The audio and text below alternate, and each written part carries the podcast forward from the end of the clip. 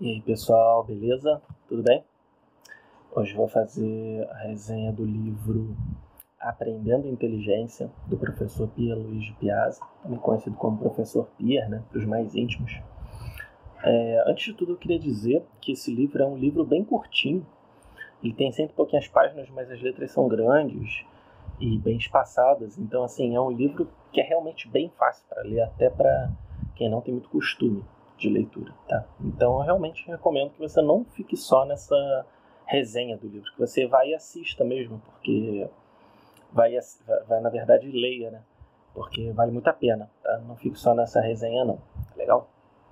É, esse livro é um dos livros mais importantes assim na, na área da educação, na minha opinião, tá? Em respeito a técnicas de estudo, dicas e tudo mais. Vocês sabem que eu tenho meu livro, né? É, alguns têm ele, alguns não. Mas esse livro é muito, muito bom, vale muito a pena ser lido também, tá certo? E, cara, é, eu li esse livro no comecinho da minha faculdade, eu estava no terceiro período. E eu li, achei muito interessante todas aquelas lições, só que infelizmente eu não coloquei em prática. Não coloquei em prática, deixei para lá.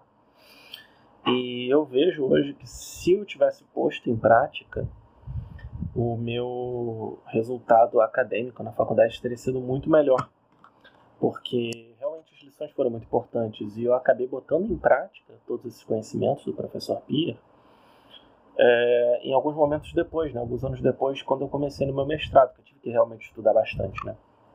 Então, é, infelizmente, eu comecei tarde a usar os conceitos desse livro, mas a gente está aqui para isso, né? para é, convencer vocês a usar eles é, o quanto antes para vocês terem bons resultados aí. Né? Eu sei que tem gente aí na carreira, acadêmica, mestrado, doutorado, tem gente aí que vai fazer residência, tem gente de vestibular, de concurso. Então, eu sei que esse livro vai ser muito útil para todos, para todos, tá legal? Ele é um livro bem baratinho, você até acha PDF na internet, né? Mas não estou recomendando aqui ninguém a piratear, mas é, você acha ele bem baratinho na Amazon, nesses outros sites, beleza? É, cara, sem mais delongas, né? Vamos para a resenha do livro, porque é para isso que a gente veio. É, o professor Pierluigi, ele veio da Itália, acho que com 12 anos, se eu não me engano, e ele reparou algumas diferenças entre a educação italiana e a brasileira, né? É, lá eles liam bastante, lá não tinha muito esse, esse costume de colar.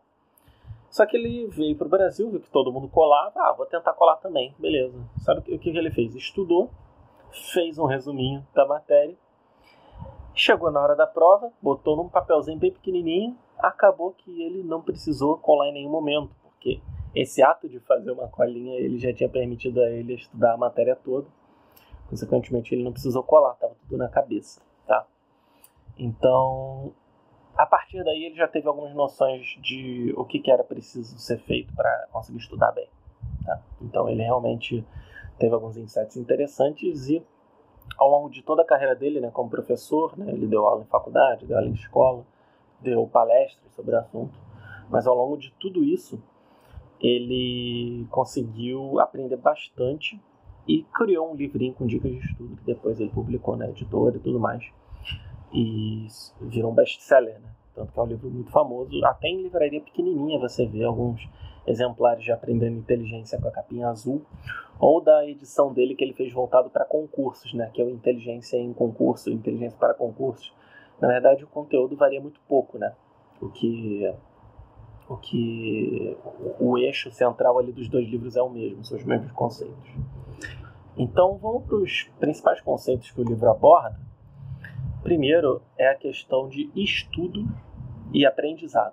A gente sempre confunde essas palavras, na verdade a gente considera como sinônimos. Só que, na verdade, são palavras com significados muito diferentes, né?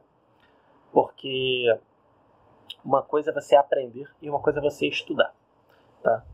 Então, uma coisa é você ser aluno e outra coisa é você ser estudante, né? Então, quando você está na aula, você está sendo um aluno na sua escola, no seu cursinho, você está aprendendo. Você está aprendendo um assunto, na é verdade. Você está recebendo aquele conteúdo de forma passiva, está até ali entendendo o raciocínio do negócio. e tá enchendo aquilo ali na sua memória. Só que quando você está estudando, é quando você está internalizando aquele conhecimento. Uma coisa é você aprender, outra coisa é você apreender. Apreender com dois S. Você está é, assimilando aquele conteúdo para dentro de si, tá? Então, o aprendizado né, na escola, ele pode ser feito em turmas de 100, 200 alunos, que não vai fazer diferença se os alunos estiverem interessados. Só que o estudo é uma coisa individual. O estudo é quando você aprendeu aquele conteúdo inicialmente, seja através de uma palestra, de uma aula, de uma leitura no livro. E o estudo é quando você pega aquele conteúdo e dá uma revisada, dá uma organizada, tá certo? Naquele conteúdo de forma que você consiga organizar ele de forma que faça sentido para você. Então, a gente tem que ter essa noção, porque ele fala né, que aqui no, no Brasil todo mundo confunde essas palavras, né? Aprender com estudar. Sendo que, na verdade, em outros países tem, tem uma diferença, né? Por exemplo, em inglês tem study, que é estudar, e learn, que é aprender? E em francês também, só que agora não vou saber dizer as palavras, né? É... E, então a gente tem que ter essa noção que é realmente uma coisa bem, bem diferente, né? Então a gente tem que ter isso sempre em mente, tá? E uma coisa que ele fala que ele é um estudioso dessa parte de neurociências, né? E ele diz que o nosso cérebro ele tem duas partes principais, né? Claro, a gente falando aqui de, de memória, de aprendizado, não estou falando aqui de, das funções cerebrais, né? Mas a gente tem basicamente duas partes ali no cérebro, que é a nossa memória de curta duração e a nossa memória de longa duração. A nossa memória de curta duração é, por exemplo, quando você salva, quando você baixa uma coisa e ela fica lá nos arquivos temporários do computador. E a memória de longa duração é quando você já salva aquilo no HD do seu computador e aquilo fica salvo para sempre, né? Então, a gente tem que fazer de alguma forma aquilo passar aquilo que a gente aprendeu na nossa sala de aula, na nossa videoaula, aquilo passar da nossa memória de curta duração para a memória de longa duração. Poxa, Vitor, como é que eu vou fazer isso? Não tem como eu, eu controlar isso, né? Porque às vezes eu lembro de umas coisas super idiotas, mas o material que eu precisava lembrar eu não lembro. Então, para mim é difícil um pouco como é que eu vou fazer. Não tem problema. Ele dá uma prática muito eficiente para isso. O nosso cérebro entende que aquilo vale a pena ser memorizado, vale a pena ser guardado na nossa memória de longa duração, quando nós estudamos aquilo mais de uma vez ao dia. Quando nós estudamos de manhã, por exemplo, e revisamos de tarde. Ou então, quando nós estudamos à tarde, revisamos de noite. Ou então, quando nós estudamos de noite e revisamos antes de dormir um pouquinho. Tá legal? Então, a gente tem que fazer essa revisão. Agora, por que, que a gente tem que fazer essa revisão? Porque quando a gente vai dormir, o nosso cérebro ele meio que faz uma faxina e tira aquelas memórias que não são necessárias da nossa cabeça. Então é muito interessante que a gente faça sempre uma revisão antes de dormir, no mesmo dia. Tanto que o professor é, Pierre, ele tem sempre aquele conteúdo, né? Lição dada, lição estudada hoje. Então, é imprescindível que a gente revise aquela matéria no mesmo dia em que a gente estudou, beleza? A gente pode até ter estudado sozinho no primeiro momento e revisar depois, ou ter aprendido ali numa sala de aula e revisar depois. Como é que vai ser essa revisão? Vai depender da matéria, né? Matérias de exatas, você tem que fazer contas, fazer cálculos, exercícios. Matérias humanas, você pode fazer uma leitura, pode fazer bastante exercício também, pode fazer uma revisão ali da leitura, marcar os principais capítulos, resumir, tá certo? A gente vai chegar, vai chegar com detalhes a isso. Então, lição dada, lição estudada hoje. A gente tem que revisar no mesmo dia em que aprendeu. Vocês vão ver, se vocês estudarem só uma vez um assunto e não revisarem, no dia seguinte vocês vão lembrar muito menos. Então, revisões têm que ser constantes. E é legal ver isso, porque eu sempre estudei dessa forma, mas sem saber. Minha mãe sempre me forçava ali a estudar durante o dia todo e depois, ali, no dia seguinte, parece que os conhecimentos se ordenavam na minha cabeça. É muito interessante, porque a nosso, nosso cérebro ele faz uma faxina. Ele tira aquilo que é meio inútil e guarda só aquilo que é mais importante para a nossa cabeça. Tá legal? Então é muito importante a revisão é, nesse primeiro momento é, antes de você dormir, tá legal? E aí o quesito é, poxa, agora quanto tempo eu vou estudar por dia? E aí ele fala, olha, você pode até estudar 10 horas por dia, só que, poxa, você não vai conseguir é, aprender tudo aquilo, porque depois de algumas horas você já vai estar tá num burnout, você já vai estar tá super cansado, você não vai ter aquela disposição. Então ele propõe a técnica Pomodoro, que é o seguinte: você estuda meia hora, descansa cinco minutos. Estuda meia hora, descansa cinco minutos. Repete isso quatro vezes. Na quarta pausa, você dá uma pausa maior, de meia hora, 40 minutos, e depois você vai repetindo. Claro que para muitas pessoas não vai ter tempo hábil para você estudar tanto tempo, né? Eu sei que tem gente que trabalha, que estuda. Então, talvez você não consiga fazer tantas sessões de estudo assim, mas se você conseguir fazer duas sessões, três sessões dessa forma, estudar meia hora, pausar cinco minutos, estudar meia hora, pausar cinco minutos, você vai é, conseguir render muito mais do que se você estudasse direto duas horas.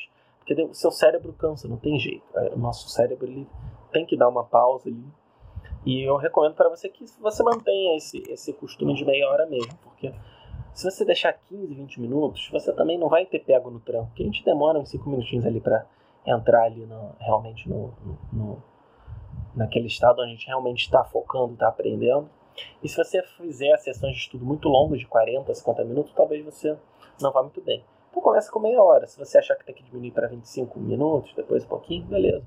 Se você achar que você tem que aumentar para 40 minutos, que você consegue, tranquilo também. Só que não vá tão direto assim. Dê umas pausinhas. É, também não precisa ficar neurótico com a regra do Pomodoro, né? É, veja como isso se encaixa para você. Tem gente que estuda 40 minutos e descansa 10, ao invés de estudar 30 e descansa 5. É questão de, de você conhecer o seu, os seus limites, né? Por isso que você começa com 30, 5, 30, 5, 30, 5. Depois você vai, dar, vai adaptar. Tá legal? É, e como eu vou estudar? Esse aqui é um problema que muitas pessoas têm, né? Para matemática, para essas matérias, não tem muito mistério, né? A gente sabe, a gente sabe que a gente tem que fazer exercício, a gente não pode ficar enrolando e só ler o conteúdo, não. Tem que fazer exercício. Mas para humanas a gente tem muita dificuldade, né? Para o pessoal que estuda leis, né? Nas matérias de direito, para o pessoal das humanas ali na, na faculdade, no, no, no vestibular. Então a gente tem que ter sempre uma folha para a gente escrever com papel. Não escrevam no, no Word, tá? E vocês têm que ter, é, vocês têm que ter o hábito de vocês escreverem aquele conteúdo com as suas próprias palavras. Então, se vocês leram um capítulo inteiro, sumariza aquele capítulo, né, resume em uma, em uma frase e adiciona alguns detalhes que você acha que pode cair na sua prova, nas suas avaliações. E por que que escrever de papel? É, porque justamente quando a gente escreve no papel, mais porções do nosso cérebro elas se mantêm ocupadas, porque a gente está escrevendo manualmente. Quando a gente está digitando, só uma parte menor do nosso cérebro ela se mantém ocupada. Então, o interesse, é, o interessante é que a gente ocupe várias partes do nosso cérebro e ative ele em mais regiões. Quanto mais regiões ativas, melhor. Então, escrevendo sempre a caneta. Muita gente fala isso. Então não vai ser você que vai ser o diferentão, né? Claro que assim, para anotações mais superficiais, eu até anoto ali no Word. Mas eu sei que se eu quiser estudar mais profundamente, eu tenho que escrever, tenho que escrever. É uma coisa minha também. E isso é comprovado cientificamente, né? Então, realmente, essas escritas assim à mão ah, funcionam muito. Uma dica que ele dá é você estudar com música. Né? Mas como assim, Vitor? Com música não vai atrapalhar? Não, desde que seja uma música instrumental ou uma música num idioma onde você não saiba nada sobre aquele idioma. Porque quando a gente estuda, a gente pega aquela porção do nosso cérebro que está ocupada com a parte linguística. E se a gente ouvir uma música em português ou em inglês para quem sabe, aí a nossa atenção vai ser, vai ser, ela vai ficar dividida, né? Só que se a gente estudar e ouvir uma música instrumental, outras porções do nosso cérebro vão estar ocupadas, enquanto a porção linguística vai ficar ali focada no nosso trabalho, no nosso estudo. E a mesma coisa para quando a gente não conhece o idioma. Porque quando a gente não sabe nada do idioma, aquilo vai ser só um som. Então vale muito a pena, nesse caso, estudar, estudar ouvindo alguma banda, sei lá, holandesa, francesa, italiana, que a gente não sabe nada daquele idioma e a gente consegue focar é, literalmente ali no nosso conteúdo. Tá legal? E uma coisa que ele sempre fala, sempre fala, é você ter contato com livros. Leia livros. Você vai melhorar no seu português, na sua capacidade de interpretação, na sua, na sua capacidade de, de verificação ali do, da realidade através de outros olhos. E especialmente com um pouco mais de tempo, você vai ter contato com grandes obras, com grandes autores e você vai melhorar muito a sua cultura geral e vai melhorar mesmo a sua inteligência, porque o contato com grandes autores ele tem esse poder. E eu poderia até falar por um longo momento sobre isso, mas eu já falei isso em, em outras lives.